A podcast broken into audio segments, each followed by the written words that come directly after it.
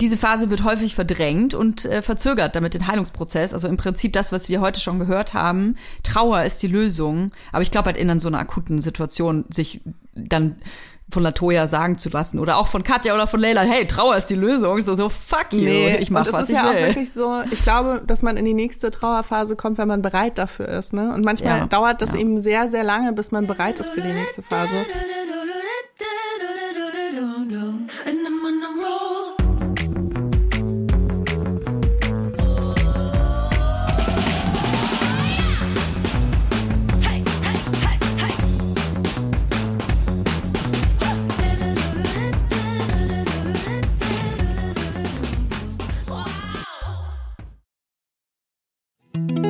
Jetzt Kommt Werbung. Kommen wir zu unserem Werbepartner, mm, HelloFresh. Mm. Also wir sind ja wirklich sehr treue HelloFresh-Kunden. Ja. Und HelloFresh sind uns auch sehr treu. Oh ja. Ich glaube, wir machen schon Werbung für HelloFresh, seitdem es Vibers gibt, was jetzt bald vier Jahre sind, Toja. Wahnsinn. Voll krass.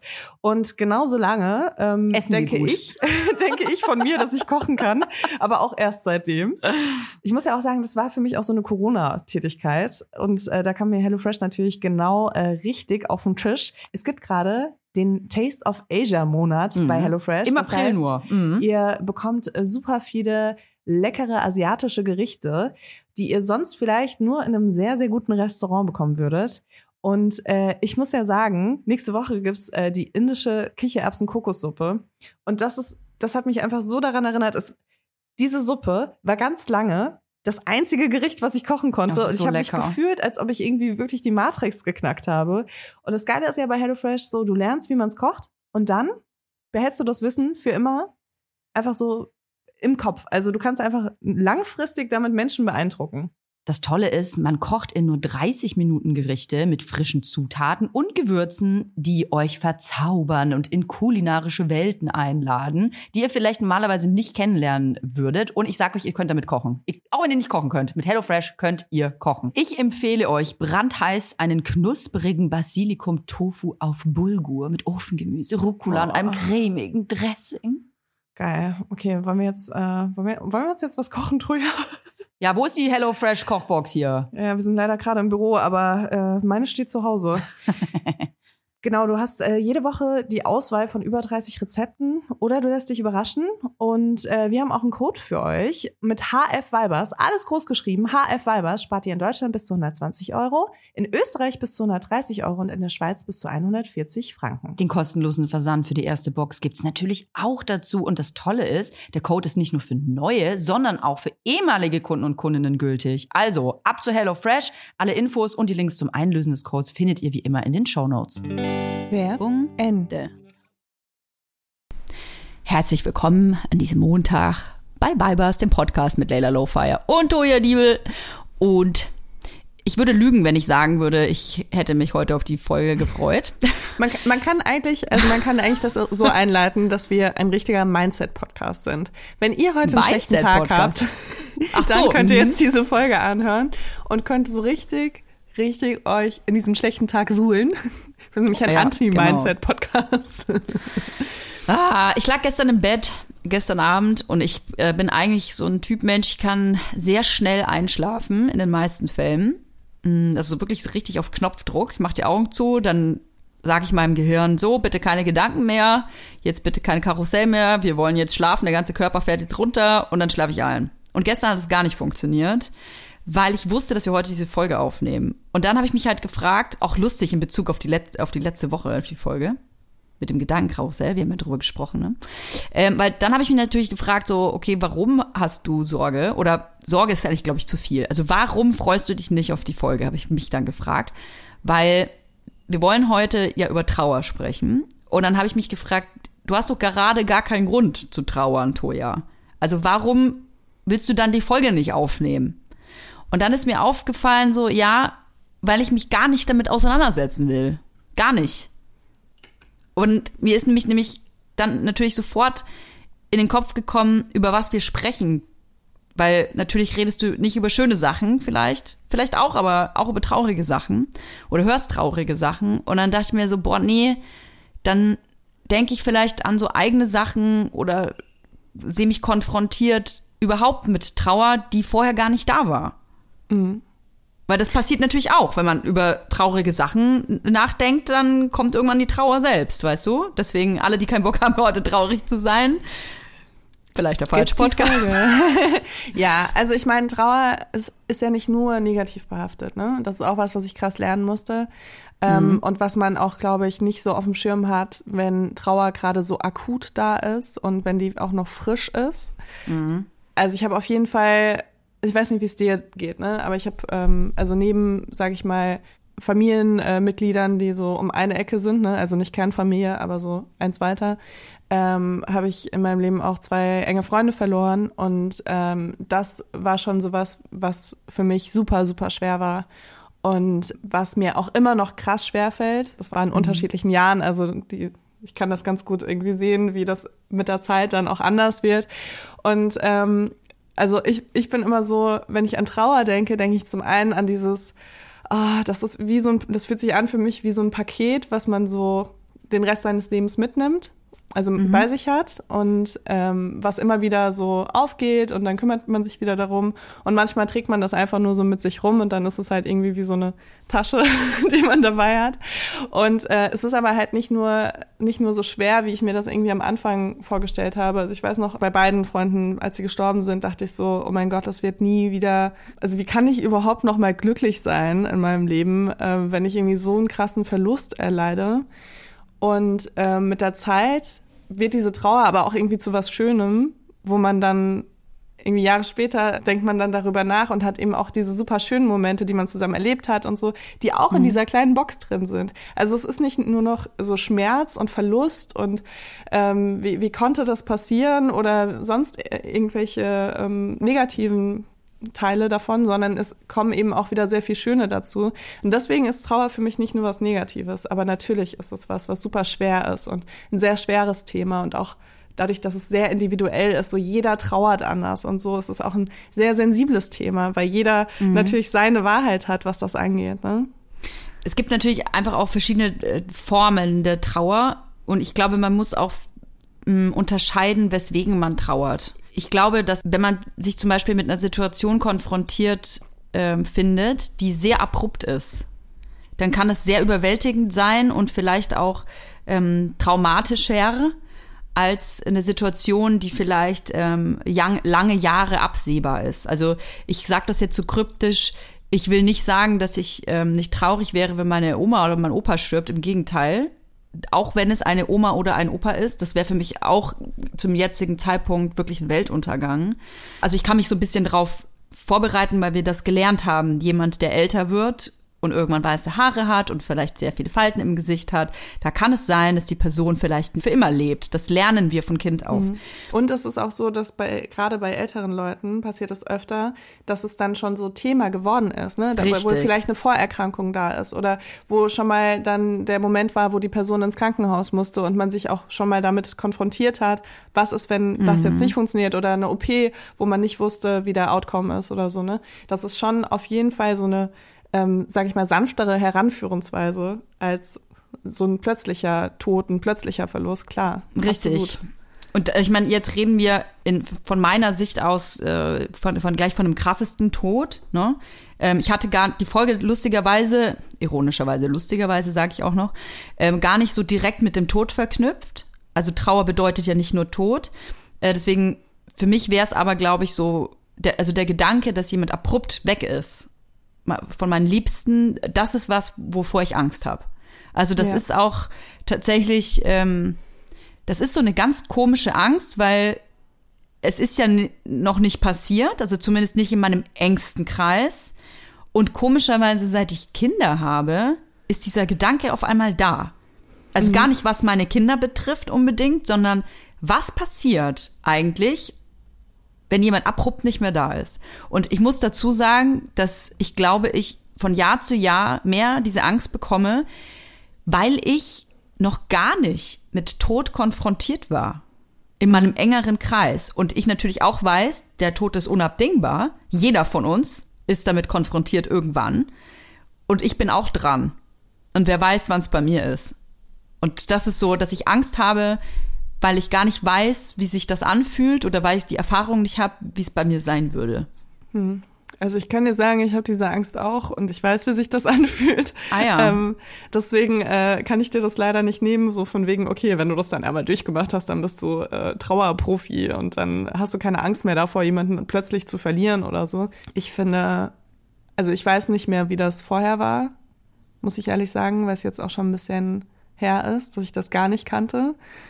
Ich habe eher das Gefühl, dass es schlimmer geworden ist bei mir. Jetzt bin ich natürlich aber auch in einer anderen Lebensphase, als ich irgendwie vor zehn Jahren war. Und ich glaube, das hat auch so ein bisschen, ne, wir, wir haben Leben, wo Verantwortung eine große Rolle spielt und ähm, nicht nur äh, beruflich, sondern eben auch vor allem familiär. Und das sind eben dann Sachen, also über die man sich eher Sorgen macht dann, als äh, wenn man irgendwie 20 ist und sich nur um sich selbst kümmert. Ne? Ich finde, dass so ein, ähm, so ein plötzlicher Verlust immer ein, also es haut einen einfach um und du bist halt absolut machtlos. Also du bist dem irgendwie so ausgeliefert. Und ich glaube, dass das auch das ist, wo, wovor ich Angst habe. Dass, also, dass ich einen absoluten Kontrollverlust, ja. Kontrollverlust erleiden würde, wo ich auch noch alles aufs Spiel setze gleichzeitig, ne? Und gar nichts dagegen machen könnte. Also es, klar kannst du dich zusammenreißen, sag ich mal, und irgendwie vielleicht noch so, ne, du wirst für deine Kinder trotzdem irgendwie noch da sein, so gut wie es geht und alles, aber du hast es einfach nicht unter Kontrolle. Ich finde, Trauer ist so ein, eine starke Emotion und sie ist eben auch nicht konstant und du kannst nicht so mit ihr planen. Und gerade gerade so die ersten Monate und teilweise auch Jahre. Also es dauert so lange, bis diese Trauer irgendwas wird, was ähm, in unserer Gesellschaft so, sage ich mal, alltagsfähig ist.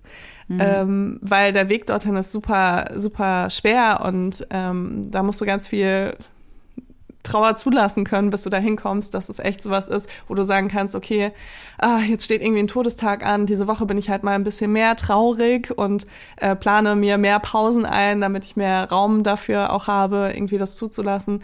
Ähm, das hat super lange gedauert bei mir, bis ich wirklich dahin gekommen bin.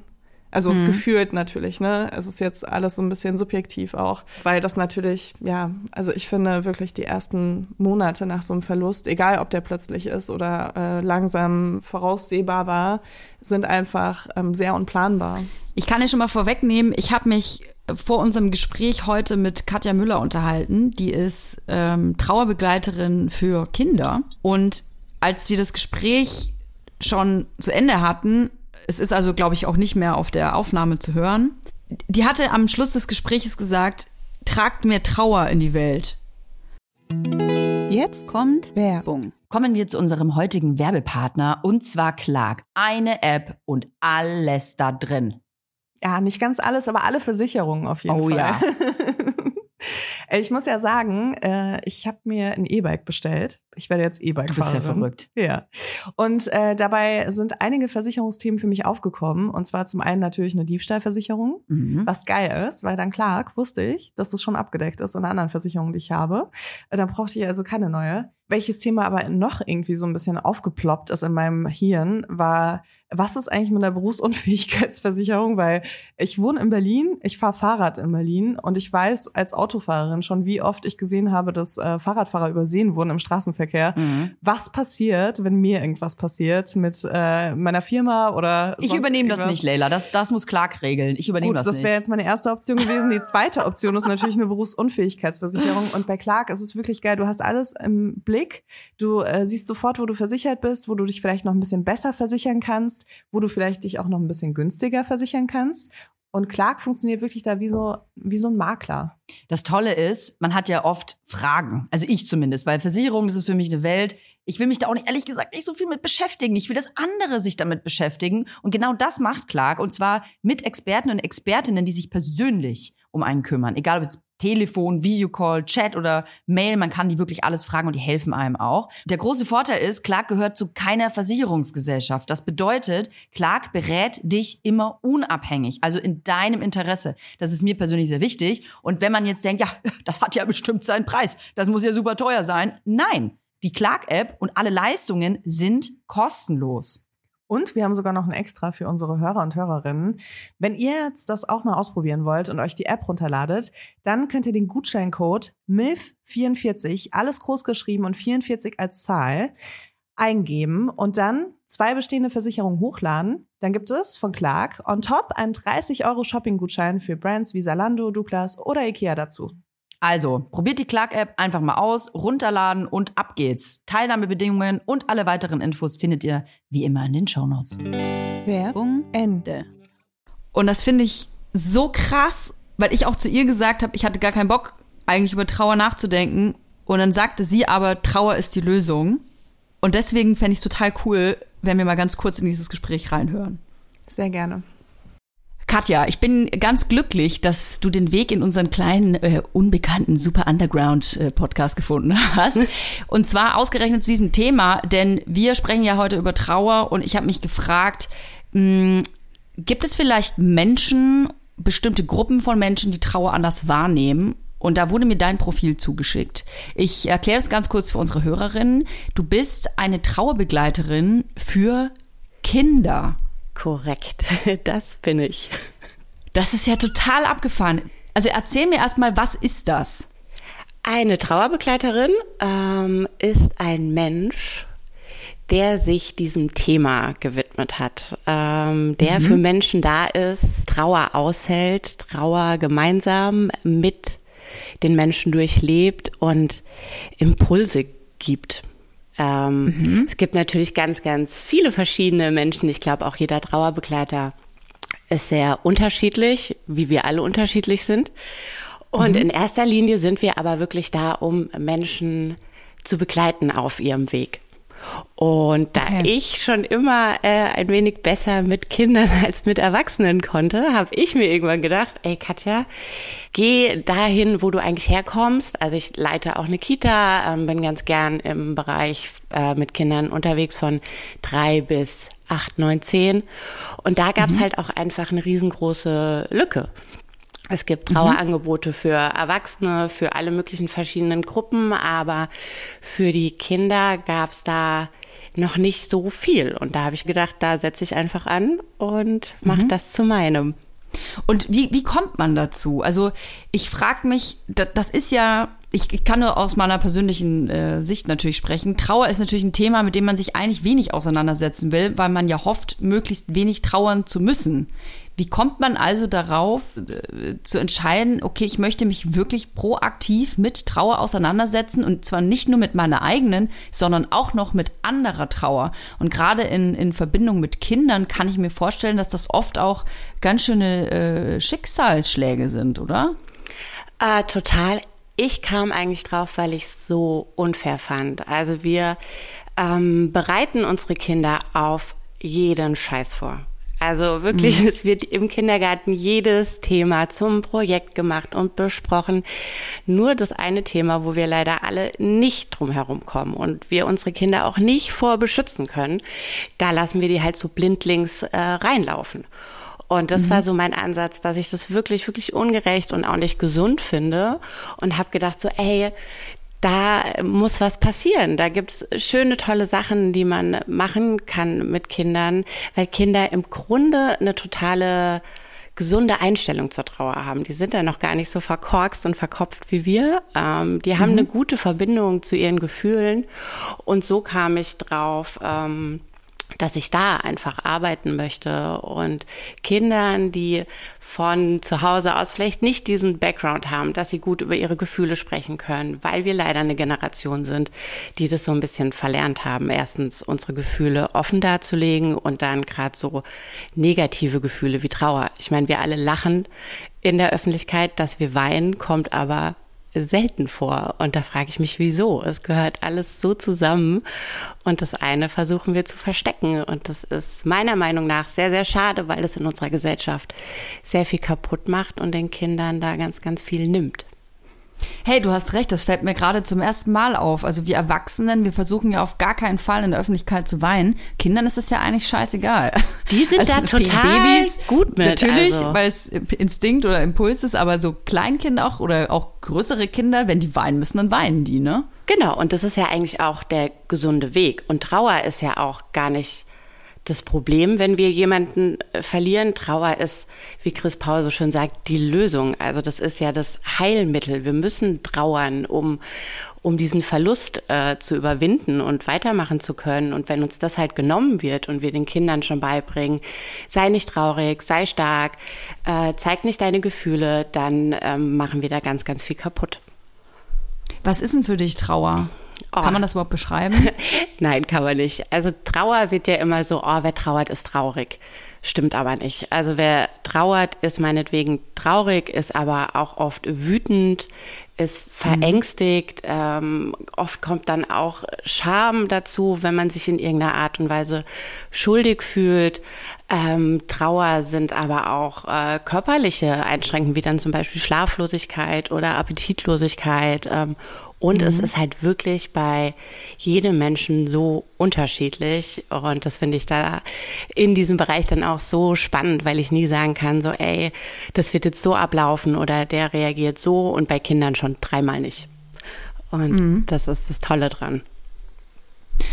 Was sind denn so die Fälle, wo, wo du sagen würdest, da wirst du also am meisten dazu geholt? Oh, ich werde meistens, und da muss ich echt sagen, leider gerufen, wenn quasi schon was passiert ist. Also ich werde gerufen, wenn zum Beispiel ein Erzieher im Kindergarten verstirbt und ähm, man nicht genau weiß, okay, wie teile ich das jetzt der Gruppe mit? Was für Angebote kann ich machen? Welche Rituale kann ich einführen?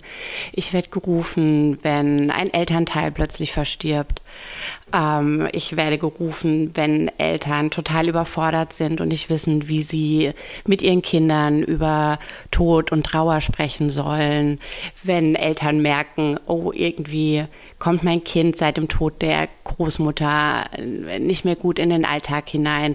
Also eigentlich werde ich so ein bisschen als Brandlöscher benutzt und finde ich so ein bisschen schade. Deswegen ist mein Ziel eigentlich, dass ich viel lieber präventiv arbeiten möchte. In Kindergärten, in Schulen. Ich möchte Pädagogen coachen und fortbilden, weil ich glaube, Trauer ist was Gutes, was zu unserer Gesellschaft gehört und es wäre so schön, wenn es uns Trauerbegleiter eigentlich gar nicht brauchen würde, weil wir in einer Gesellschaft leben, die uns ähm, gegenseitig gut auffangen. Das wäre so mein Traum. Ja, es ist auch für mich tatsächlich irgendwie so, dass ähm, da, deswegen tue ich mir auch, glaube ich, heute so schwer mit dieser Folge, weil ich, ähm, ich, ich hatte gestern noch, als ich vorm Einschlafen war, den Gedanken so, boah, ich habe gar keinen Bock darüber zu sprechen. Ich habe keinen Bock über Trau also über Trauer zu sprechen, weil das in mir ja negative Gedanken auslöst. Also ich habe jetzt akut keinen Fall, den ich nennen könnte, ähm, aber alleine der Gedanke, dass Trauer in mein Leben kommen könnte, macht mich schon traurig. weißt du, was ich meine? Genau, eh, und es ist ja auch so. Also es passiert ja keine, kein Verlust von einem äh, nahestehenden Menschen oder Person, ohne dass wir traurig sind. Und natürlich wollen wir keine negativen Sachen in unserer, in unserem Leben haben und deswegen sperren wir sie aus und lassen sie nicht zu und sind dann aber überfordert, wenn es plötzlich aufpocht. Also ich glaube, es gibt niemanden, der sagt, oh ja, geil, Trauer. So überhaupt nicht. Ich denke nur, dass es mir und meinem Leben total viel gegeben hat, ähm, sich mit diesem Thema zu beschäftigen, mir einzugestehen, ey, scheiße, ich bin endlich. Ich sollte die Zeit, die ich habe, jetzt nutzen und nicht verstreichen lassen durch Ängste oder weil es mir nicht bewusst ist, wie kostbar das einfach ist. Und ich habe äh, meine Ausbildung in einem Kinderhospiz gemacht äh, und habe dort auch länger als Familienbegleiterin gearbeitet und da einfach gesehen, ey, wie viel Glück wir einfach haben. So, dass wir ähm, Zeit haben, einfach Zeit haben. Miteinander auch, ja. Vor allem miteinander. Und die sollten wir möglichst gut nutzen. Ja, ich glaube, es ist, äh, der Mensch ist ja allgemein äh, gern unterwegs mit Scheuklappen, egal welches Thema es betrifft. Ich glaube, gerade bei, glaubst du nicht, dass es uns auch ein bisschen schützt, so ein bisschen das so wegzuschieben, weil das ist jetzt eine sehr philosophische Frage, aber letzten Endes der Tod an sich ist ja für uns Menschen nicht zu greifen. Also weder für Kinder noch für Erwachsene. Man versucht es halt irgendwie, sich vorzustellen und wenn der Tod dann da ist, dann versucht man damit klarzukommen, aber richtig verstehen, glaube ich, tut man es ja nicht oder annehmen kann man es ja nicht. Und gl- glaubst du nicht, dass das so, mh, dass das so typisch eigentlich ist für den Menschen, dass indem man sich wenig damit auseinandersetzt, dass das auch ein bisschen wie so ein Schutzmechanismus ist? Total, stimme ich dir zu. Und ich glaube auch, dass es okay ist, wenn man da jetzt nicht ähm, mit dem Brecheisen irgendwelche Abgründe aufmacht. Das ist auch gar nicht mein Sinn oder mein Ziel, dass ich jetzt denke, boah, wir müssen alle über unseren Tod sprechen und wir müssen uns Gedanken über unseren Tod machen. Ich glaube nur, dass wir ihn ähm, nicht an den Rand der Gesellschaft drängen sollten, weil wir damit Mhm. halt auch was mit trauernden Menschen machen, die es echt schwer haben, weil sie sich nicht aufgehoben und nicht aufgefangen fühlen, weil wir wenig Ja. Räume für Erinnerungen schaffen und das finde ich so schade. Dass ich mich, wenn ich trauer, Mhm. nicht, äh, nicht mehr traue, rauszugehen, weil ich nicht weinen möchte, weil ich den anderen kein ungutes Gefühl geben möchte, wenn sie mich sehen. Und das, glaube ich, ist das Problem. Das finde ich ja auch was sehr Interessantes, dass es in der Gesellschaft so ein, ich sag mal, so ein akzeptiertes Handhaben mit Trauer gibt. Und zwar, ein Mensch stirbt, dann darfst du weinen und bist auch im Ausnahmezustand. Am besten, du musst natürlich auch weinen äh, bei der Beerdigung, ist ganz klar, weil sonst bist du komisch auf jeden Fall, wenn du nicht weinst. Ähm, und dann ist aber auch nach zwei Wochen ist dann auch mal gut. Genau. hab Oder nach Gefühl. diesem. Also dann äh, bitte nicht mehr. Genau, oder nach diesem Trauerjahr. So, jetzt hast du ein Weil Jahr lang nervt's auch ein schön bisschen. Reiß schwarz. dich mal zusammen. Genau, hast du schwarz getragen, hast alle Feste einmal durchgelebt, jetzt äh, komm mal bitte wieder klar. Und äh, das finde ich halt total unfair. Also unsere Gesellschaft ist gerade so, ey, jeder soll das machen, was ihm gut tut, aber noch nicht in der Trauer. Und da denke ich mir, wieso und wie verstörend finden wir es, wenn wir jemanden treffen, der gerade jemanden verloren hat, der aber vielleicht äh, trotzdem auf eine Party geht oder trotzdem mal lacht und gute Momente hat oder ähm, auch wie wir selbst einfach nicht wissen, wie wir mit trauernden Menschen umgehen sollen, weil wir nicht wissen, was wir sagen sollen, weil wir nicht wissen, wie wir uns verhalten sollen. Und das finde ich äh, sehr schade und falsch vor allen Dingen. Ja, mir fällt das auch dann oft natürlich auf so in der Öffentlichkeit, also gerade auf Social Media und Co., wenn man mitbekommt, dass zum Beispiel bei einem Prominenten der Partner, die Partnerin verstirbt, dann hat man so eine ganz krasse Erwartungshaltung an die Person, auch wie sie sich verhalten soll. Also zum Beispiel, wenn die Person nach drei Monaten einen neuen Partner hat oder sagen wir mal nach einem halben Jahr, kann ja auch nach drei Monaten sein, dass diese Person dann auch total weggeschämt wird. Also wenn die Trauer nicht ins Bild passt, das eigene Weltbild passt, wie man zu trauern hat, dann ähm, werden Leute auch dann so. Es ist eigentlich total abgefahren, dass wir so streng sind, wie, wie man zu trauern hat und wie man mit dem Tod auch umgehen muss. Es gibt ja wie so Regeln fast. Total. Und da sind wir aber, ich finde, das ist so ein bisschen menschlich, leider. Das haben wir für alles. Also bestes Beispiel ist ja auch so dieses Muttersein. Eine Mutter hat so und so zu sein, sie hat sich so und so zu verhalten. Oder ich als Frau muss mich so und so verhalten. Ich als äh, homosexueller Mann muss mich so und so verhalten. Also ich meine, da sind wir ja schon sehr in unsere äh, Schub- Schubladen. Schublädchen. Genau, das macht es uns schön einfach. Und wenn das dann halt nicht reinpasst, nicht gesellschaftskonform ist, dann finden wir das erstmal falsch. So, und in der Trauer gibt's aber halt nichts Falsches, weil es sind Gefühle, es ist absoluter Ausnahmezustand und jeder guckt halt, dass er überlebt und da gut möglichst rauskommt. Und das ist halt, das macht jeder auf seine Art und Weise und Kinder dann halt sowieso. Ne? Also die geben ja dann noch mal viel weniger drauf, was äh, Oma Lass jetzt uns davon da mal hält. eingehen. Das finde ich super, super wichtig, dass wir das äh, besprechen. In deiner Arbeit, Ja. wie ist der Unterschied, wie Kinder mit Trauer umgehen, in, im Gegensatz zu Erwachsenen? Äh, erstmal, Gibt's da Unterschiede? Ja, es gibt Unterschiede. Also so diese Phasen oder Aufgaben, die man so in der Trauer bewältigen muss, sind erstmal dieselben. Ich glaube aber, dass Kinder durchaus noch äh, viel gesünder trauern. Es gibt ja diesen berühmten Ausdruck der Pfützentrauer. Das bedeutet, Kinder springen in die Trauer rein, sind dann, weiß nicht, vielleicht fünf Minuten oder eine Stunde lang todtraurig und weinen. Und von einer Sekunde auf die anderen springen sie wieder raus und spielen Ball. Puppe. So als wäre nie was passiert, weil das dann einfach für sie genug war und sie gemerkt haben, oh, okay, das wird jetzt gerade zu viel, jetzt mache ich wieder was anderes, jetzt muss ich mich mit was anderem beschäftigen. Sehr interessant. Kinder sind da viel ähm, ja, viel spontaner und hören, glaube ich, noch viel besser auf das, was in ihnen abgeht. Kinder ähm, machen natürlich Impulsiv auch, klingt das auch. sind impulsiver. Ähm, Kinder drücken natürlich dann auch viel mehr übers Spiel aus. Also die sagen dann nicht, boah, Mama, ich bin total traurig, weil ich XY vermisse, sondern das fällt dann vielleicht im Rollenspiel auf, dass sie Szenen nachspielen oder Dialoge nachspielen, ähm, was in ihnen gerade vorgeht. Viel geht dann auch einfach vielleicht übers Malen oder Basteln oder halt auch einfach mal schweigen und sich ausruhen. Also da sind Kinder noch viel näher dran und ich glaube, wir Erwachsenen können uns da eigentlich eine Scheibe von abschneiden, wie die das so für sich handhaben. Wenn ich ein äh, Kind habe und habe das Gefühl, bei meinem Kind stimmt was nicht, weil vielleicht irgendwas passiert ist. Es ist jemand aus der Familie gestorben, aus dem Freundeskreis. Ähm, es kann auch das Haustier sein oder ich weiß nicht, vielleicht gibt es auch banalere Geschichten, wie das Kuscheltier ist Total. zerfleddert. Ich weiß nicht, für Kinder ist das ja auch eine Form der Trauer oder ein Sp- Spielzeug ist kaputt. Wie gehe ich am besten mit Trauer um? Weil ich frage das so, weil ich weiß, dass Kinder nicht abstrahieren, also nicht so viel groß unterscheiden, ob jetzt das Lieblingstier kaputt ist oder irgendwie vielleicht jemand gestorben ist.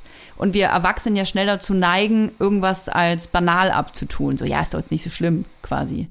So, wie gehe ich damit um? Genau. Mit einem ähm, traurigen Kind. Da, das hast du total gut gesagt. Also es spielt auch bei Erwachsenen erstmal keine Rolle, ey, ist äh, ein Mensch gestorben, ist ein Tier gestorben oder gerade jetzt ähm, mit den vielen Flüchtlingen, da gibt's auch Trauer um die Heimat. Also Trauer ist der Verlust von etwas Geliebten oder von etwas, das mir nahe stand. Und bei Kindern kann das durchaus das Kuscheltier sein. Es kann aber auch Eingewöhnung Kindergarten, die erste Trennung von, von Mama oder Papa sein. Das ist äh, Trauer und die sollte man ernst nehmen, weil es wichtig ist, Gefühle ernst zu nehmen und man dem Kind nicht vermitteln sollte, deine Gefühle sind falsch oder du bist falsch in dem, was du da empfindest und es nicht vorgeben. Ähm, wichtig ist, mit dem Kind drüber sprechen, äh, zuhören und bestätigen, ey, alles, was du fühlst, ist richtig, weil es sind deine Gefühle. Wow, das, äh, ja, das, da habe ich mir vorher irgendwie noch nie so drüber Gedanken gemacht. Das ist, glaube ich, genau das, was ich meinte, dass ich eigentlich gar keine Lust hatte, heute über Trauer zu sprechen. Und jetzt merke ich, während wir beide miteinander sprechen, ähm, wie erfrischend das eigentlich ist, weil vieles so Sinn macht. Ich finde es total sinnvoll. so Also, banal, weil, aber- was bringe ich meinem Kind bei, äh, wenn ich sage, ja, jetzt, ähm, okay, du hast deinen Teddy verloren, jetzt heul nicht. Also das Kind lernt einfach nur, okay, ey, da ist was äh, weg, aber ich darf meine Gefühle nicht zeigen. Und das sind ja dann später Erwachsene, die nicht unbedingt gesund für sich oder für ihr Umfeld sind. Und ähm, da ist es halt total wichtig hinzugucken, weil für das Kind ist das real. Also natürlich ist sowieso real, der Teddy ist weg, aber auch diese Gefühle sind halt gerade total stark und da macht es keinen Unterschied, ob jetzt der Opa gestorben ist, zu dem das Kind vielleicht noch gar keinen Bezug hatte, oder ob halt dieser Teddy weg ist. Jetzt würde ich noch gerne wissen, es ist nun mal so, dass für Kinder gerade im Kleinkindalter der Tod noch viel abstrakter ist als für uns Erwachsene sowieso schon. Was sage ich, wenn beispielsweise die Oma stirbt? Ich weiß, dass sehr viele Menschen sagen, die Oma ist jetzt im Himmel. Du musst keine, dir keine Sorgen machen, die Oma sitzt äh, oben im Himmel und passt auf dich auf. Was sage ich, wo die Oma jetzt ist? Ähm, also klare Sprache ist wichtig. Du sagst dem Kind natürlich, dass die Oma gestorben ist, weil äh, das ist Fakt. Und keine verschönernde Sprache. Also so Sätze wie, oh, Oma ist eingeschlafen oder Opa ist von uns gegangen. Ähm, es können total die Ängste auslösen, weil eingeschlafen, oh mein Gott, Hilfe, ich werde nie wieder schlafen. Mama, bitte schlaf nie wieder ein. Oder äh, geh nicht weg, weil es könnte ja auch sein, dass du dann nicht wiederkommst. Ähm, Kinder begreifen das Todeskonzept. Ich hasse eigentlich dieses Wort, aber ich habe noch nichts Besseres gefunden. ähm, erst so Step by Step, die müssen lernen, dass der Tod unvermeidlich ist, endgültig ist und ähm, dass Zusammenhänge dazu führen, dass ein Mensch stirbt und das dauert Jahre. Das kommt immer wieder peu à peu. Deswegen werden Kinder auch oft immer wieder ähm, gucken und wieder Fragen stellen. Wichtig ist eine klare Sprache. Spreche mit dem Kind darüber. Wenn es dann darum geht, ey, wo gehen unsere Verstorbenen hin? Das Ja, aber nicht in den Himmel auf jeden Fall. nicht in den Himmel, aber wohin sie gehen, wissen wir alle nicht. Und auch das kannst Mhm. du sagen.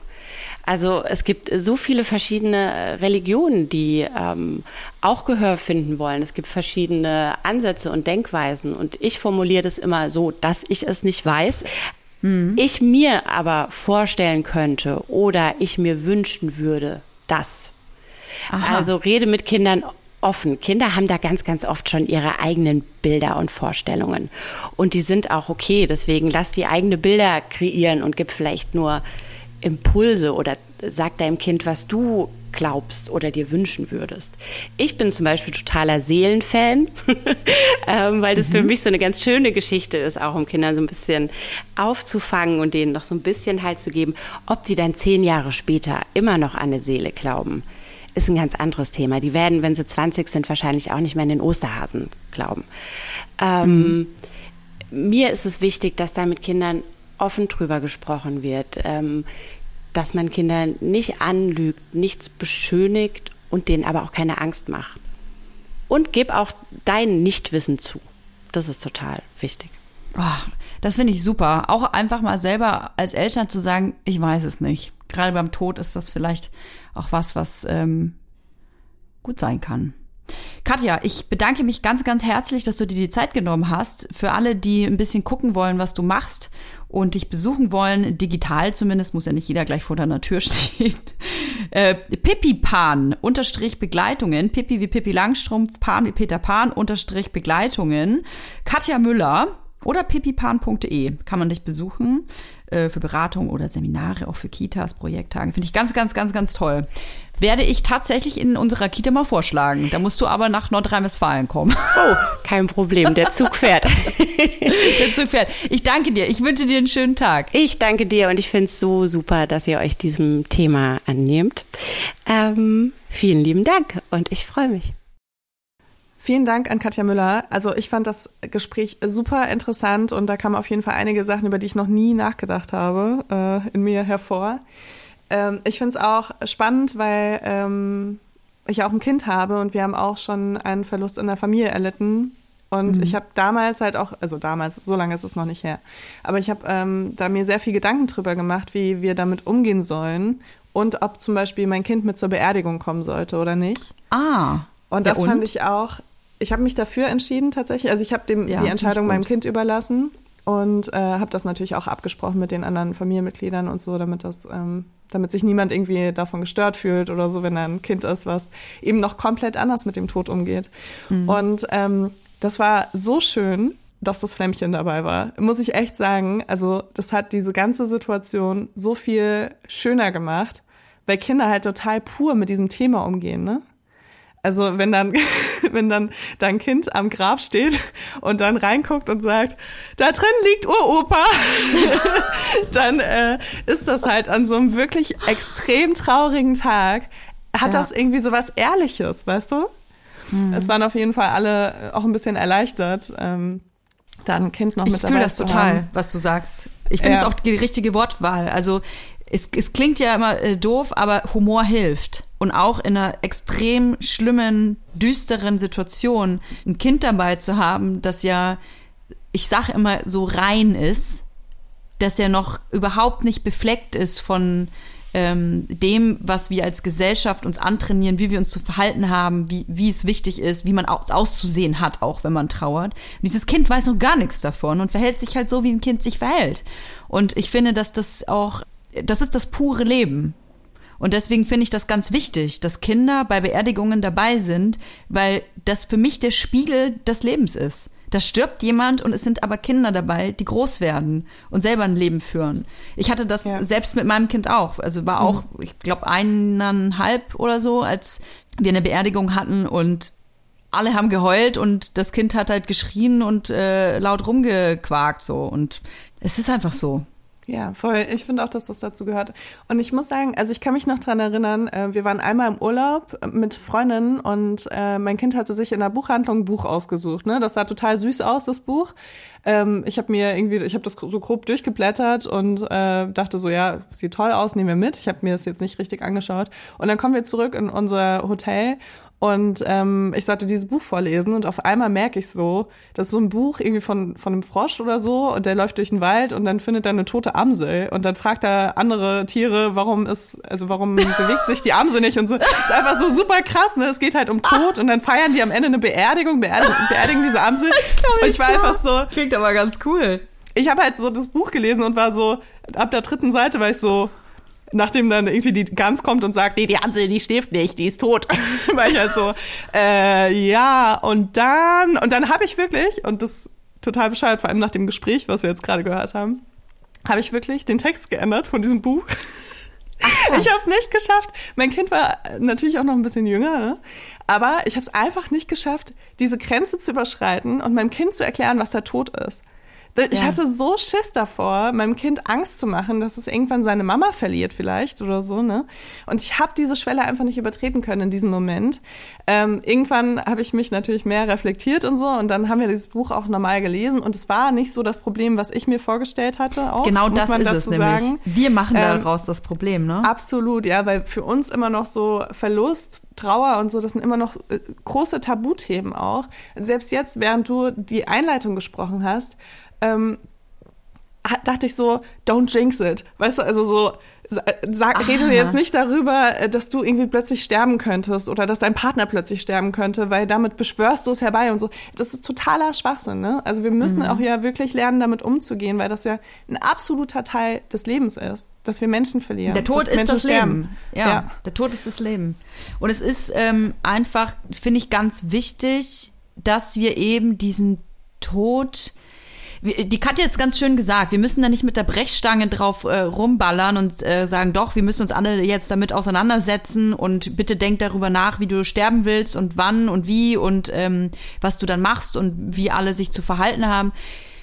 Und äh, bitte denk darüber nach, was nach dem Tod deiner Meinung nach passiert, sondern dass wir akzeptieren, dass der Tod allgegenwärtig ist und auch die Trauer allgegenwärtig ist und dass die Trauer eben nichts Negatives ist, sondern die Lösung ist.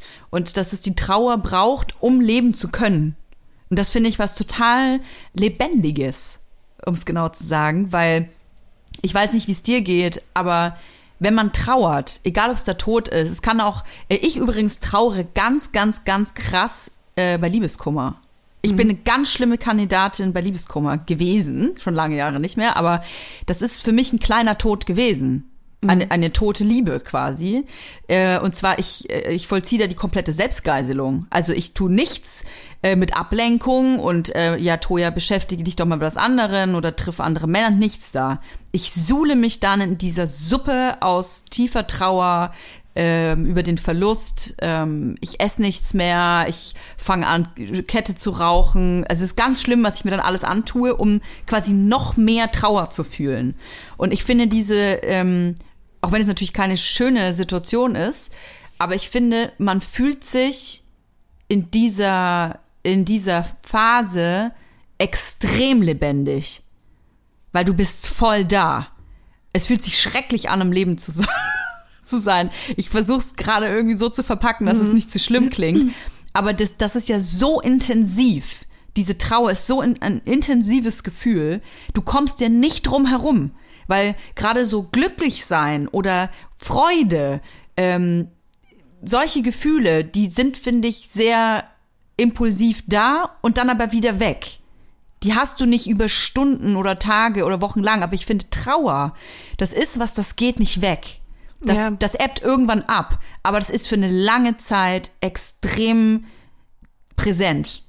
Ja, es ist, In- als ob das egal, was du so machst. viel mehr Raum einnimmt Ja. von den Emotionen, ne? Ja. Also wenn du äh, gerade trauerst und es passiert irgendwas total Schönes, dann kannst du das nicht fühlen.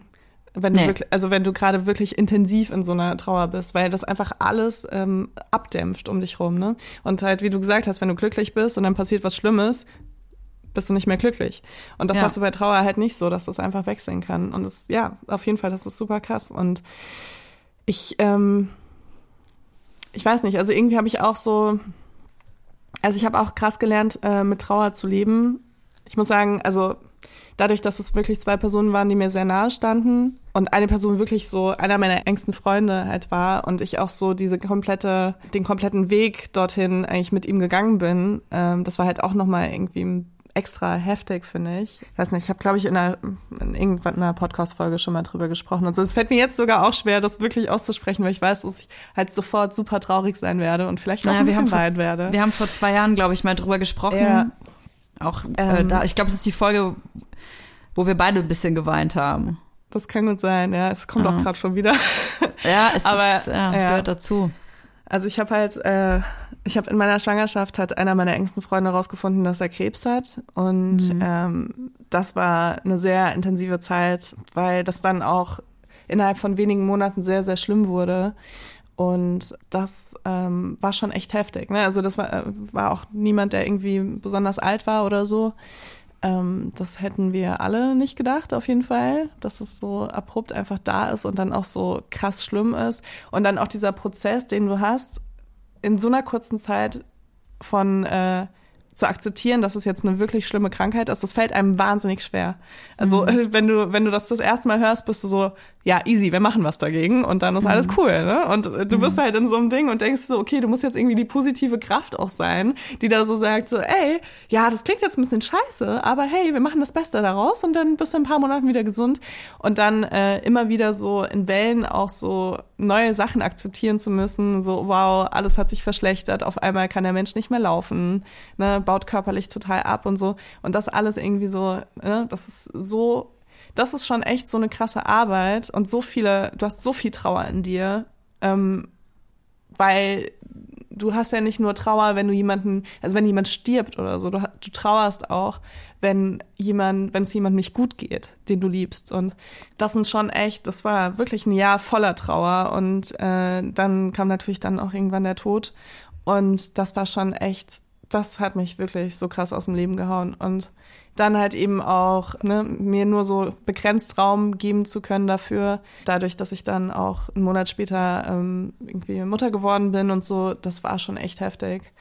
Aber ich meine, das Gute ist, äh, mein Kind kennt das auf jeden Fall. Mein Kind weiß, dass ich irgendwie Freunde verloren habe, die ich vermisse, die nicht mehr leben und dass ich ab und zu traurig bin deswegen, weil ich habe da nie irgendwie, ähm, ich habe da nie gelogen oder so oder also ich würde jetzt nicht, wenn ich wenn ich es irgendwie hinkriege, dann versuche ich das natürlich so in meine Me-Time zu bringen.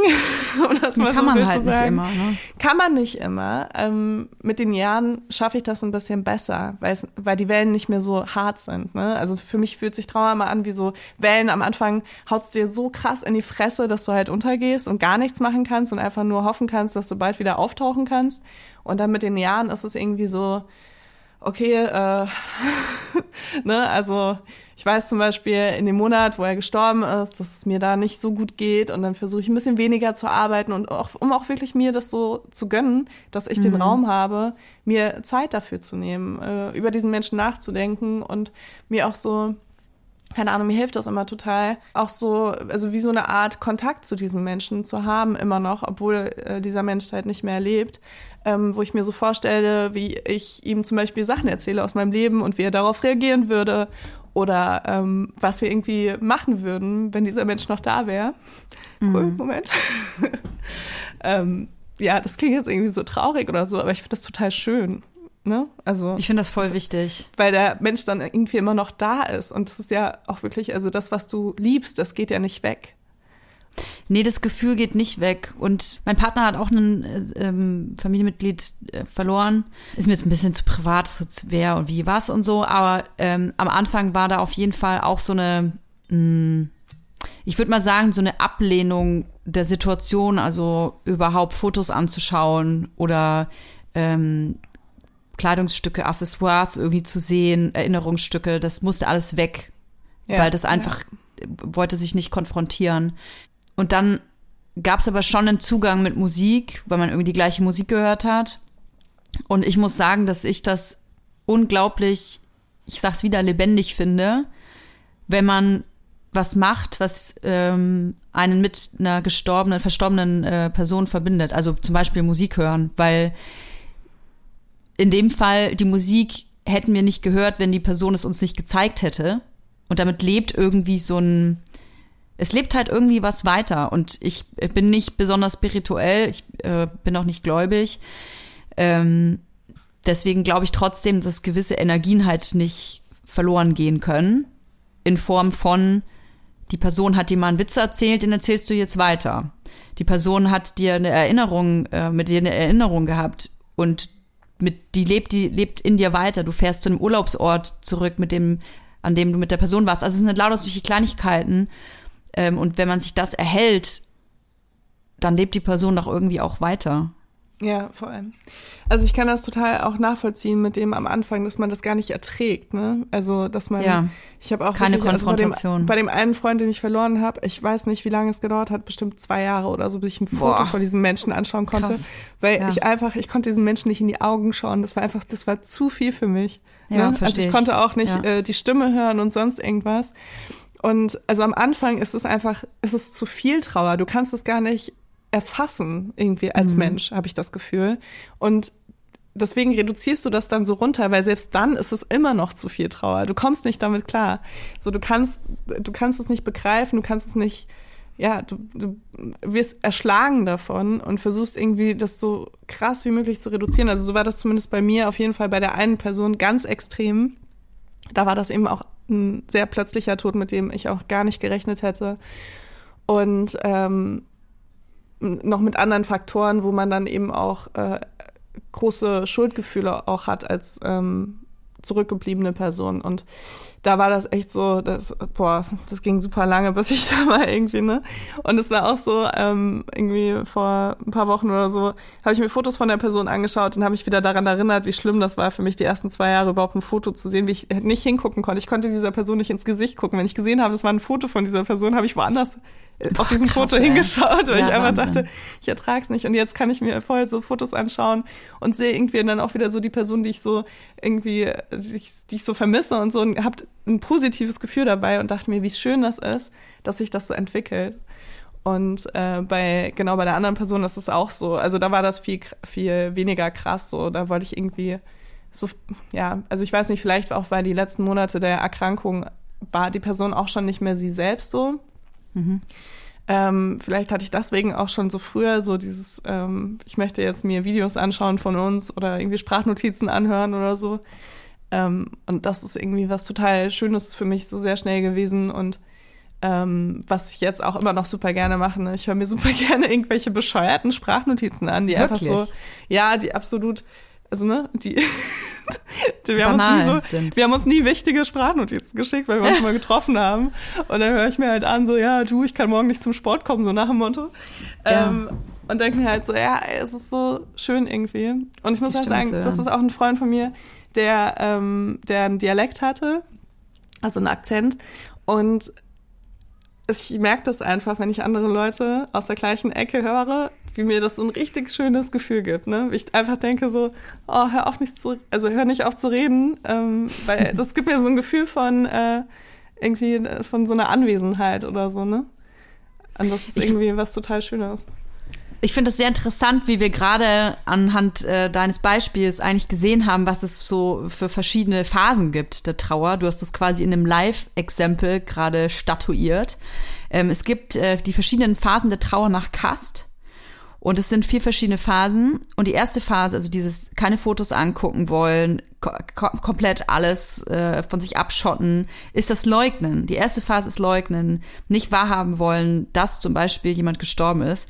Die zweite Phase sind diese starken Emotionen, dass man äh, Angst hat, dass man ähm, wütend ist, dass man nicht schlafen kann, dass man versucht rauszufinden, was oder wer daran schuld ist, diese Phase wird häufig verdrängt und äh, verzögert damit den Heilungsprozess. Also im Prinzip das, was wir heute schon gehört haben. Trauer ist die Lösung. Aber ich glaube halt in so einer akuten Situation sich dann von Latoya sagen zu lassen oder auch von Katja oder von Leila, hey, Trauer ist die Lösung. So, so fuck you, ich mach und es was ist ich ja auch will. wirklich so, ich glaube, dass man in die nächste Trauerphase kommt, wenn man bereit dafür ist. Ne? Und manchmal Ja, dauert das ja. eben sehr, sehr lange, bis man bereit ist für die nächste Phase. Und das ist total individuell. Lasst euch da bitte von niemandem reinreden. Aber ja, mach weiter, mach gerne weiter mit den Phasen. Die dritte Phase ist dann die Auseinandersetzung mit dem Verlust, also überhaupt, dass es passiert ist, zum Beispiel der Tod, äh, überhaupt mal darüber nachzudenken. Und die vierte Phase ist dann das, was hoffentlich alle von uns irgendwann erfahren, und zwar die Akzeptanz. Also es ist jemand verstorben, es ist passiert, es ist unwiderruflich und man setzt sich damit auseinander, was das eigentlich bedeutet. Und ich glaube, dass das, es ist natürlich die wichtigste Phase und ich, also ich für mich glaube irgendwie auch so die schwierigste, weil der Tod ist ja an sich schon so abstrakt und ka- äh, ganz ehrlich, niemand von uns versteht das doch so richtig. Also wir alle wissen, dass es das gibt, aber keiner von uns war halt mal tot oder zumindest äh, hat das äh, irgendwie mal richtig durch äh, äh, durchprobiert, wie das ist, länger tot zu sein, was das bedeutet. Und ich glaube, dadurch, dass es so abstrakt ist, ist es ganz schwierig, überhaupt überhaupt darüber nachzudenken. Und ähm, ich glaube, generell ist es für uns Menschen sowieso ganz, ganz komisch, über so eine ähm, Endlosigkeit äh, nachzudenken. Also, äh, Entschuldigung, über, über, über etwas Endloses. Nee, über das Ende. Was rede Endlich. ich hier? Was über Endliches. etwas Endliches. Ja, was rede ich? Da sieht man mal. Ähm, es ist endlich, dass das Leben endlich ist, weil das checkt ja keiner von uns. Es geht ja jeden Tag so weiter. Man wacht auf und es ist halt ein neuer Tag. Aber irgendwann ist halt vorbei. Ich finde, das ist halt nochmal was anderes. Also ich finde so, diese ganze Todesangst ist nochmal ein komplett getrenntes Thema, weil da geht's so um dich und da geht's um deine Ängste und so, ähm, was dich betrifft. Und ähm, ich habe zum Beispiel so gar keine Angst vor dem Tod und bin so gefühlt immer ready. Sorry, das klingt jetzt so kacke, aber Du hast mit dem Jinxen angefangen. ich habe damit nichts zu tun. Warte, wenn wir schon so bei Aberglaube sind, dann können wir auch mal auf Holz klopfen. Nee, aber das ist irgendwie, also meine größte äh, Todesangst ist natürlich, dass äh, ich Verantwortung habe und ich, ne? Aber auch da muss ich sagen, da habe ich auch was äh, gegen gemacht äh, in letzter Zeit und ähm, habe vorgesorgt tatsächlich. Ähm, es fühlt sich total komisch an mit 30, äh, über sich so krass über den Tod Gedanken zu machen. Aber ich habe ähm, ich habe ein Testament gemacht. Nee. Stich Ja. da auch drin? Äh, ja. Das, Äh, das erfährst du besprechen wir in einer anderen Folge. Na, indirekt stehst du da auch drin, Toja. Und zwar ähm, ist es ja bei uns so, dass wir nicht nur äh, irgendwie Firmen vererben und äh, hoffentlich auch ein bisschen was Materielles, falls noch was übrig ist, sondern äh, auch sehr viel Wissen, nein, ähm, sondern auch Urheberrechte. Ah.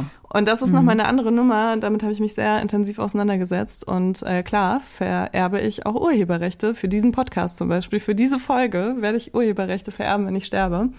Und Ach, krass, äh, ja, deswegen natürlich. bist du auch irgendwie in meinem Testament drin, weil du ja auch Stimmt. zu 50 Prozent äh, diese Urheberrechte von dieser Folge Richtig. hast. Habe ich noch nicht gemacht. Ich habe Das hat tatsächlich mir gut getan, muss ich sagen. wirklich. Ja.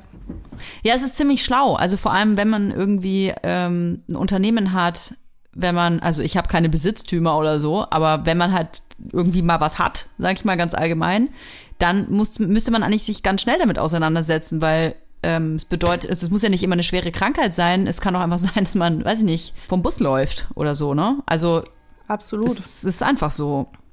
Kann ja Ja, passieren. ich hatte wirklich, ich hatte wirklich so ein paar Nächte, wo ich äh, nicht so viel geschlafen habe, weil ich mir gedacht habe, wow, was passiert eigentlich, wenn mir was passiert? Und ähm, gerade wenn man halt auch ein Kind hat und Verantwortung beruflich, ist es eine Kombination, die mir ähm, vor ein paar Monaten sehr viel Sorge bereitet hat, weil ähm, du vererbst ja, also wenn du kein Testament hast, dann wird das ja alles ähm, nach diesen gesetzlichen Regelungen weiter vererbt und so weiter. Ähm, und manchmal ist es dann eben so, dass ein Kind, äh, wenn es 18 wird, sehr viel Verantwortung weitervererbt bekommt und auch die Person, die das alles verwaltet, nicht immer die Person ist, die du dafür irgendwie in der Lage siehst oder so. Ähm, und wenn du dir das selbst aussuchen kannst, dann ist das natürlich, dann ne, gibt es einem so ein bisschen inneren Frieden auch, weil ich möchte natürlich auch, dass jemand meine Firma verwaltet, ähm, bis mein Kind in der Verantwortung sein kann oder möchte, der sich vielleicht auch ein bisschen damit auskennt oder der ähnliche Werte hat wie ich oder sonst irgendwas. Und genau, das sind halt einfach so Sachen, wo ich mir halt intensiv Gedanken gemacht habe. Und es war total absurd, sich mit 30 dahinzusetzen und wirklich ein Testament zu schreiben, wo du dir vorstellst, das wird vorgelesen, wenn ich irgendwann sterbe. Auch so mit dem Ding, dass ich natürlich hoffe, also ich denke, es ist absurd, dass ich demnächst sterbe, zum Glück. Ähm, und dann denke ich mir auch so, jetzt schreibe ich dieses Testament und vielleicht sterbe ich ja erst in 40 Jahren. Und dann wird dieses Testament vorgelesen, was ich mit 30 geschrieben habe und mein Leben hat sich vielleicht komplett verändert, keine Ahnung. Das ist auch irgendwie komisch, ne? Also man muss das auch regelmäßig updaten. Wenn Ich glaube, man muss auch gar nicht so passiert. ans, ans, ans Endliche denken, an den Tod, sondern ich glaube, so ein, so ein, so ein Testament ähm, wäre auch wichtig, wenn man mal, also nicht unbedingt ein Testament, aber auch mal an so eine Verfügung zu denken. Also man muss ja, Ja. nicht immer gleich sterben, sondern es kann ja auch einfach mal sein, dass, es, dass man in eine Lage kommt, ähm, in der man selber nicht mehr entscheiden kann. Vielleicht, weil man ins Koma fällt zum Beispiel. Ähm, was passiert dann? Hast du eine Patientenverfügung? Nein, habe ich eben auch nicht. Und ich bin ja nicht Oh ja. verheiratet. Ich bin ja nicht verheiratet. Und das sind halt eigentlich so die, also ja, es ist eigentlich das kleine Einmal-Eins. Man sollte sich halt darüber Gedanken machen, was passiert dann. Ähm, Mhm. Was möchte man, was mit, ähm, was mit den Hinterlassenschaften passiert? Oder was ist, wenn ich sterbe, was ist mit meiner Beerdigung so? Also da Mhm. fallen ja auch, ist sehr unromantisch, aber da fallen ja auch Kosten an, wenn man stirbt. So, Hier, guck mal, wer soll Toja, diese Kosten übernehmen? diesen Podcast äh, nutzen, um nochmal so deinen letzten Willen direkt auszusenden. Ganz ehrlich, wahrscheinlich hätte es sogar Bestand, ne? Wahrscheinlich, ja. Aber ja, also ich Also wenn ich tot bin, gebe ich dir den Podcast. Also wenn ich früher sterbe, sterbe als äh, du, dann würde ich dir meine Urheberrechte äh, geben. Siehst du, ich bin nicht so geizig wie du.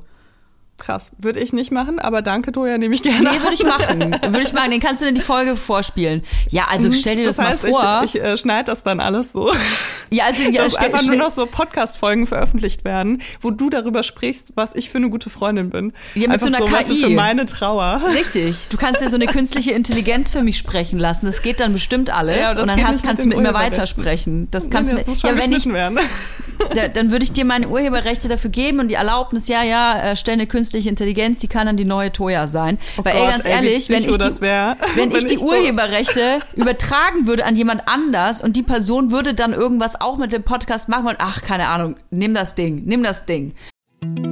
Jetzt Kommt Werbung. kommen wir zu unserer heutigen Werbepartnerin. Das ist Tamaris. Tamaris. Tamaris.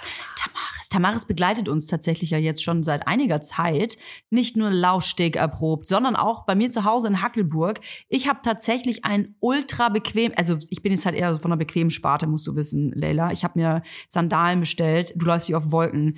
Ich weiß nicht, was Tamaris macht. Ich weiß nicht, wie die diese Sohlen hinbekommen. Das ist wie so ein Memory Foam Effekt. Das ist unglaublich. Es ist alles bequem. Es fühlt sich alles an wie auf Hausschuhe laufen. Selbst die High Heels, die ich damals in äh, Hamburg aufnannte, Die ich ja jetzt auch die zu dir Hause mir habe. nachgekauft hast, Ja. obwohl es ja mein Schuh ist.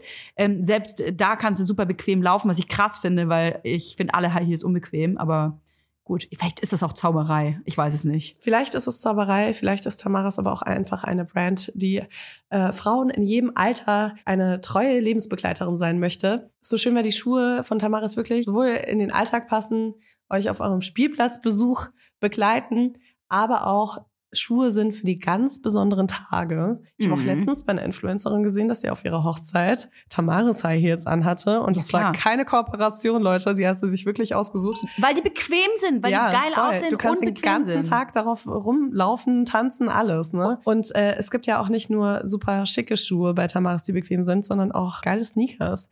Ich bin ja so jemand, ich ziehe immer gerne weiße Sneakers an. Mhm. Ich habe inzwischen sogar so verschiedene Sneakers für verschiedene Situationen, weil ich gerne auch auf Veranstaltungen Sneakers anziehe. Dann will ich aber die Ja, sauberen anziehen. Ja, mach ich auch. Deswegen habe ich jetzt Baustellen-Sneakers und ich habe Ausgeh-Sneakers.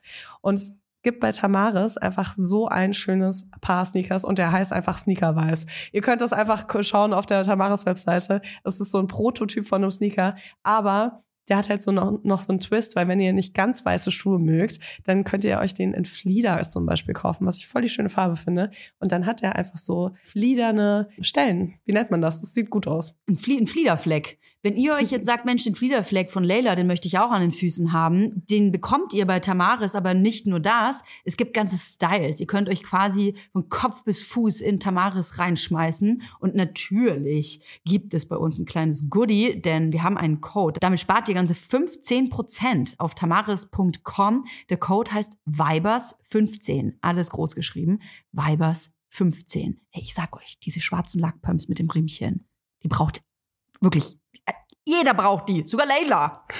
Der Code ist gültig, solange ihr diese Werbung hört. Und alle weiteren Bedingungen zum Einlösen des Codes sowie den Link findet ihr wie immer auch in unseren Shownotes. Werbung Ende. Ja, aber es gibt natürlich auch also einfach so gesundheitliche Sachen, weißt du, Ja. gerade, ähm, also ich finde halt so eine Beerdigung, ehrlich gesagt, was voll krass ist, weil ähm, ich hatte halt in der Familie schon den Fall, äh, die Beerdigung hat halt dann irgendwie, ich weiß, es ist ja sauteuer, ne? Ich glaube, es hat 5000 Euro oder so gekostet. Es war Mhm. Das ist noch arschteuer. günstig bestimmt. Ja, wir haben da ja nicht, gar nicht so ein großes Ding gehabt. Ich glaube, es war eine Siebestattung. Also das ein bisschen vom Schiffle, so ein bisschen Puder runter, runterstreuseln. Ja, aber das, also es war auf jeden Fall sauteuer und das muss aber jemand bezahlen und nicht in Mhm. jeder Familie sitzen halt einfach so, ähm, gerade wenn es auf einmal passiert, so 5000 Euro locker. Muss ja auch Ja. da sein, das Geld, ne? Und ähm, ich finde, dass man sich da halt, da könnte ich eigentlich jetzt auch schon eine richtig gute ähm, Future-Tote sein und einfach so mal Geld zur Seite schaffen, dass die Leute wissen, so hier, hier ist Geld, da könnt ihr äh, eine richtig schöne Beerdigung für mich machen. Oder dass du halt direkt, du kannst dir in deinem Testament auch direkt sagen, hey, ähm, ich möchte zum Beispiel, äh, ich möchte nicht so eine große Beerdigung. Ich möchte das nicht. Ich möchte nicht, dass da so viel Geld. Oder du Ja, sagst, wobei ich möchte, dass es tatsächlich- 20.000 Euro kostet und drunter dürft ihr mich nicht beerdigen. Also äh, ich glaube, ich, das ist jetzt wirklich äh, so eine Annahme von mir, aber ich glaube, dass das Testament sehr viel später verlesen wird. Deswegen ähm, wäre das dann blöd, wenn du es reinschreibst und die gerade so eine 30.000 Euro äh, Toja äh, wird äh, für immer in unserem Herzenleben Party geschmissen haben. Und dann sitzen sie da und dann steht da so, ja, äh, bitte macht einfach das, was am günstigsten ist und alle so. so okay. Und alle toll. Wir haben ihren Willen. Wir haben ihren Willen Außerdem vererbe ich meine Urheberrechte an Leila. Und du liest das aber dann vor alles. Oh Mann, ey. Danke, Toja. ähm, ja, nee, aber äh, voll. Also ich, ich hätte jetzt gerne zwei Sachen. Und zwar, es gibt wirklich, ähm, es gibt Patientenverfügungen im Internet, die kann man sich runterladen, ausdrucken. Die kann man ausfüllen. Am Oh besten Gott. auch, wenn man einen Partner hat oder eine Partnerin zusammen. Das macht halt voll Sinn. Habe ich auch schon gemacht. Da muss man dann nur dran denken, dass wenn das irgendwann auseinandergeht, dass man das auch vielleicht nochmal ausfüllt. Und das kann man jetzt sofort machen. Und das ist wirklich super wichtig, weil Patientenverfügung, das sind Sachen, da geht es dann teilweise darum, ob Geräte benutzt werden, ob sie abgeschaltet Richtig. werden. Und das ist auch eine wahnsinnig große Last, die man für Verantwortliche hinterlässt, wenn es einem nicht gut geht Voll. weil diese Entscheidungen zu treffen und sich da reinzuführen, was die Person, der es gerade nicht gut geht, gerne hätte. Hast du das es gemacht? Ja, ich habe Patienten, ja voll. Ich Was steht da drin? ich, ich weiß gerade gar nicht, was drin steht. Ne? Also es sind ganz viele verschiedene kleine Sachen. Ähm, klar geht's dann auch um so große Sachen wie äh, künstliche Beatmung, künstliche Mhm. lebenserhaltende Maßnahmen und so weiter. Aber dann gibt's auch so Sachen wie, ähm, soll der Patient oder der, die Patientin, soll die irgendwie Wasser in den Mund getropft bekommen? Ach ja, Also weißt du, das ist, crazy. äh, ist wirklich so super detailliert und das Ja. ist total crazy, sich damit auseinanderzusetzen, weil man sich das gar nicht vorstellen kann, dass man irgendwann in der Situation ist. Aber ich finde, man ist das irgendwie seinen Mitmenschen auch so ein bisschen schuldig, dass man das ausfüllt und irgendwo aufbewahrt, damit Mhm. eben nicht diese Fragen aufkommen und damit nicht Entscheidungen getroffen werden, wo sich Leute vielleicht den Rest ihres Lebens fragen, ob sie was anders hätten, hätten machen können. Also ich Ja, nehme es diese Folge leid. zum Anlass. Und nee, das einen. Organspendeausweis. Das wollte ich Den habe ich auch. Den habe ich auch.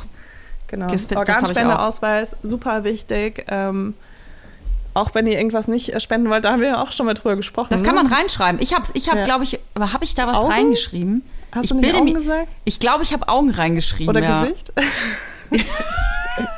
Nee, das finde ich ja, da kannst du ja dann direkt mit der künstlichen KI einen Podcast machen und dann jemanden nehmen mit meinem Gesicht. Oh, Toja, das wird jetzt ein bisschen viel. Jetzt wird's zu makaber. Leila, ich Ja. würde gerne noch eine, eine, eine Nachricht vorlesen, die wir bekommen haben. Äh, wir haben natürlich ganz viele bekommen. Vielen, vielen lieben äh, Dank dafür. Aus Zeitgründen nehmen wir jetzt einfach mal eine. Liebe Leila, liebe Toja. 2015 ist mein Vater innerhalb eines halben Jahres an Krebs gestorben.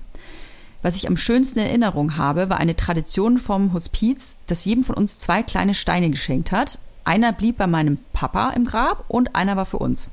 Eine Tradition, die mir viel gegeben hat. Ich habe solche Steine auch verschenkt bei Trauerfällen in meinem Freundeskreis. Außerdem ist mir vorher nicht bewusst gewesen, wie lange ich trauern würde. Für die Umwelt kehrt sehr schnell nach dem Tod Normalität ein und das habe ich auch von mir erwartet. Aber das war nicht so. Heute habe ich erkannt, dass es kein Prozess ist, den ich irgendwann abgeschlossen habe. Es wird natürlich leichter mit der Zeit, aber es bleibt ein Teil von mir und meinem Leben. Danke euch für den Podcast und ganz liebe Grüße. Ich habe die Nachricht ausgesucht, weil ich das ganz, ganz wichtig finde, was sie sagt, dass man, man denkt natürlich, natürlich drüber nach, wie so eine Trauer aussehen wird, wenn jemand stirbt.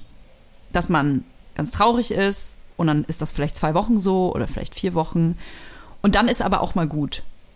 Ich hatte das auch mit Katja besprochen, dass man eigentlich in der Gesellschaft ja diesen Blick darauf hat, sei richtig traurig bei der Beerdigung und weine dann bitte auch.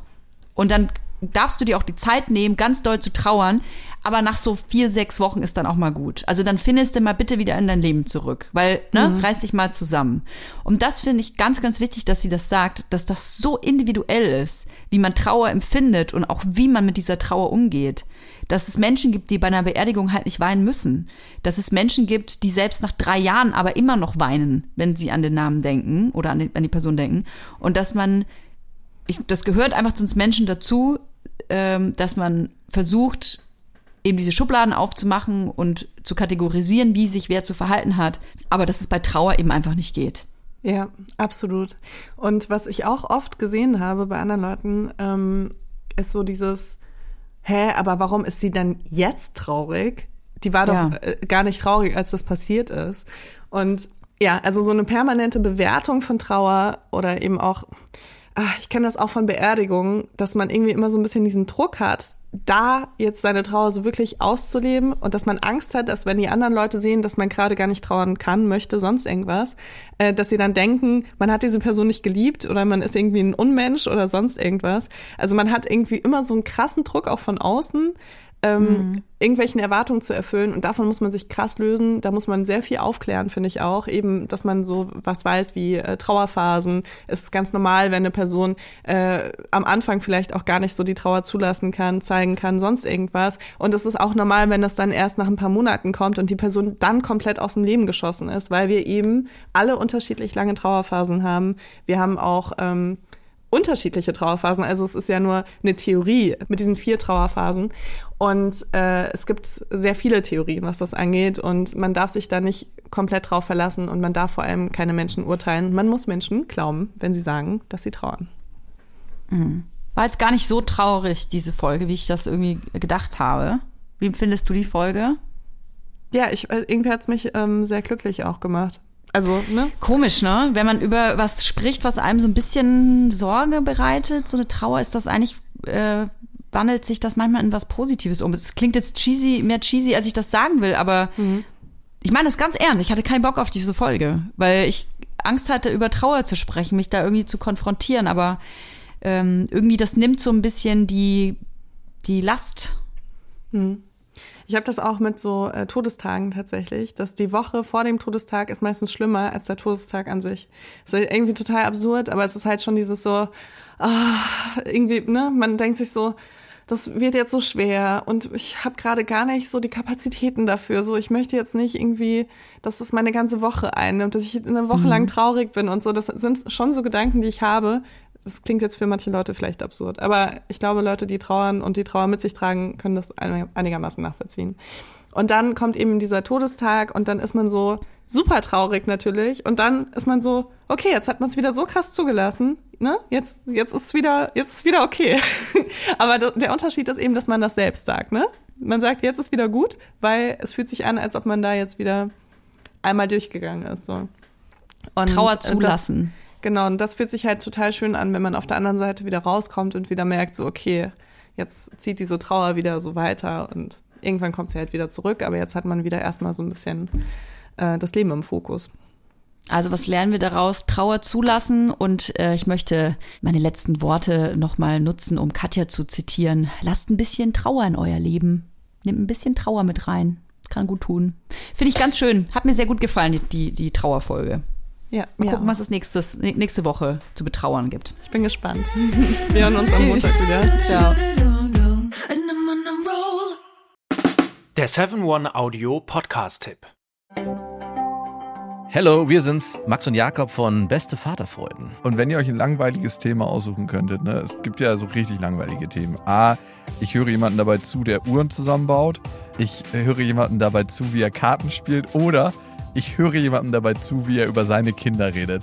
Letzteres sind wir bei Beste Vaterfreunden, aber es gibt doch viel mehr zu entdecken und wir kriegen immer wieder die Nachricht, dass uns erstaunlich viele Leute hören, die gar keine Kinder haben. Warum müsst ihr selber rausfinden? In Beste Vaterfreuden. Jeden Dienstag überall, wo es Podcasts gibt.